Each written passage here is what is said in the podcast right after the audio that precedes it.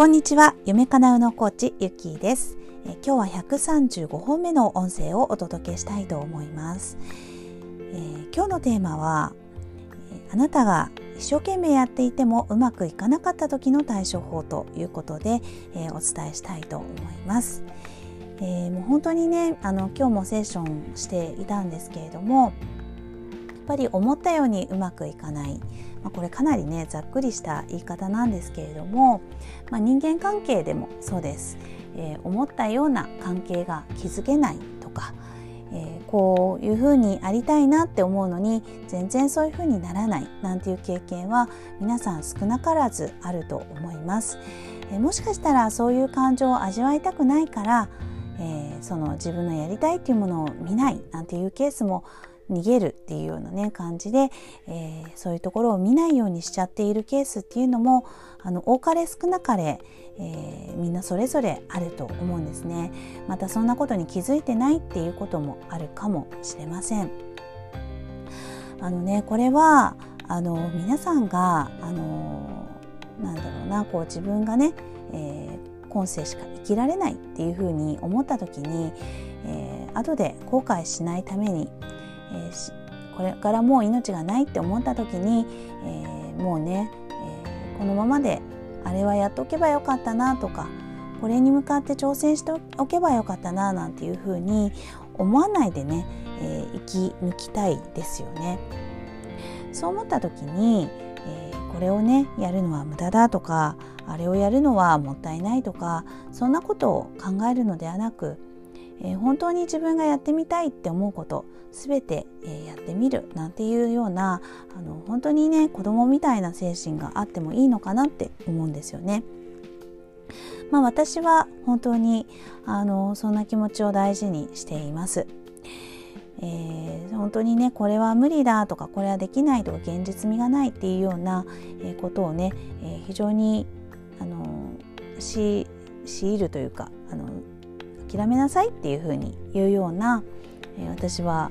両親だったんですね、えー、現実を見なさいっていうような、えー、言葉を言われることがとても多かったなって思うんです、えー、父も母も割とあの安定志向というかあのなんだろうな。だからこそ私のようなあの夢を見るっていうようなね現実味を帯びないようなことも平気で考える私のことが、えー、見ていて危なっかしかったんではないかなって思うんですね。はい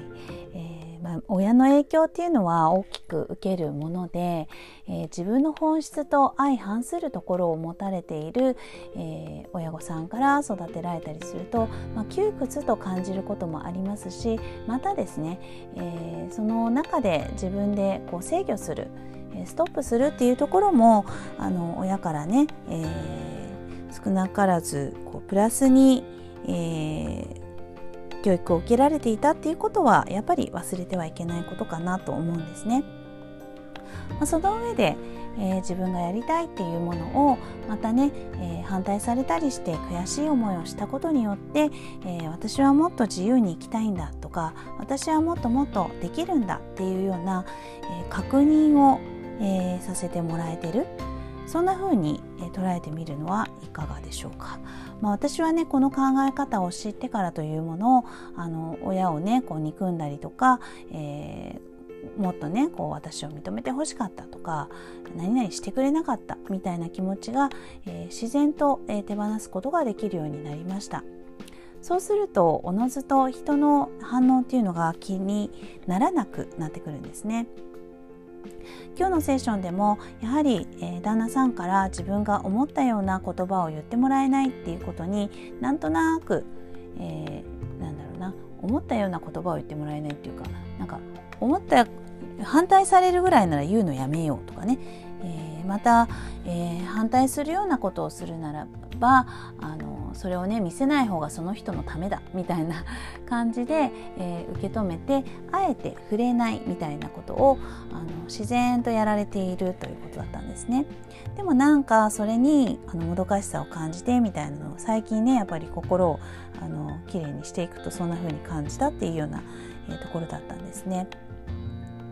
まあ、これね、えー、その時々で、えー、いろんなことは感じると思うんですけれどもやっぱりねこの自分に素直でありたいっていうのは誰しもが、え、考えることなのかなと思うんですよね。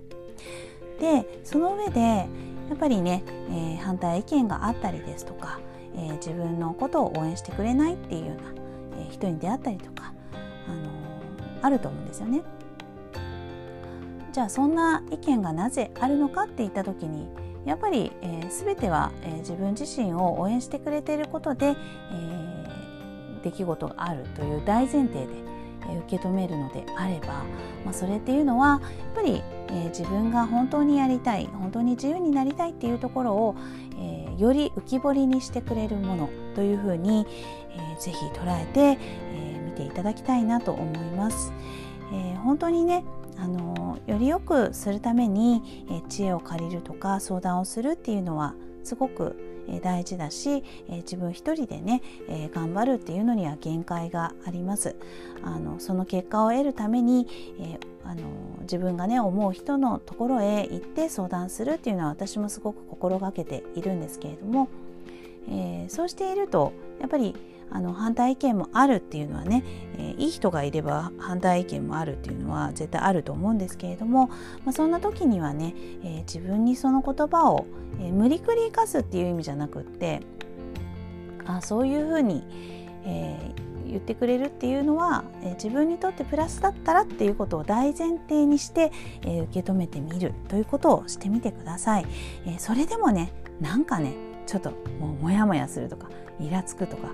言いにくくてしょうがないみたいなことがある時っていうのはあのまたね、えー、それだけの受け止め方だけではないところでのなんか自分のあのメンタル潜在意識のね何かがあったりすると思いますので、えー、ぜひ私のところにメッセージをいただけたらとても嬉しいです。